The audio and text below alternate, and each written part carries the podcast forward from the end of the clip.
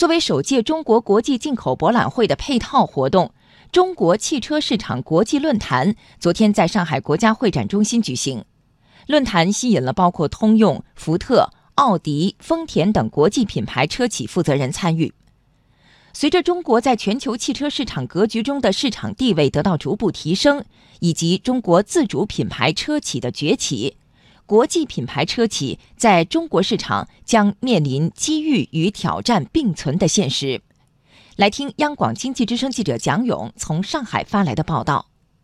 首届进口博览会汽车展区共有来自十七个国家和地区的约七十家企业参展，整个展区面积近三万平方米。奔驰、宝马、丰田、特斯拉等国际著名汽车品牌一应俱全。车企参展之所以如此踊跃，是因为他们看到了中国巨大的汽车市场以及逐渐改善的营商环境。今年以来，中国大幅降低汽车整车及零部件进口关税，并将逐步取消外资车企的股比限制，让跨国车企看到更大的发展空间。工信部装备产业司副司长罗俊杰说：“中国市场将给全球汽车产业带来持续繁荣。中国汽车产销已经连续九年位居全球第一，每年接近三千万辆的市场体量，仍然会长期引领全球。未来五年，中国将进口超过十万亿美元的商品和服务，这为全球企业，特别是我们汽车企业进入中国市场提供了巨大的历史性机遇。”我们相信，中国汽车市场的消费升级也会给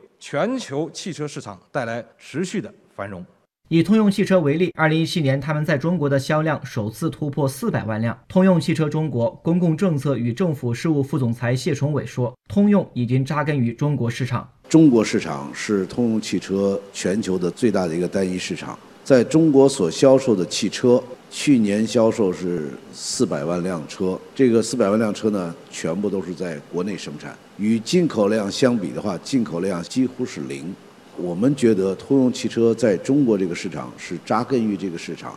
另一家美国汽车企业福特也是动作频频。福特中国市场营销及售后服务部副总裁刘月海说：“中国市场已经成为和美国并列的核心市场。”十一月一号，福特全球发布了将福特中国全面升级为独立的业务单元。直接向公司的全球总部汇报，中国将和北美市场并列成为公司的核心市场，还任命了中国的区的新总裁，也希望能够加快整个市场的决策，赶得上中国的速度，更给中国市场跟客户带来更新的出行的智能化的科技。此外，为了适应中国市场的发展趋势，奥迪正在不断加快自动驾驶以及智能网联汽车的发展步伐。据了解，奥迪中国将于明年在江苏无锡设立全新的研发中心，以支持自动驾驶及互联驾驶的研发和测试。中国贸促会汽车行业分会会长王霞认为，虽然跨国车企摩拳擦掌建制中国，但仍然也要面临日益崛起的中国自主品牌汽车的挑战。中国自主品牌无论在产品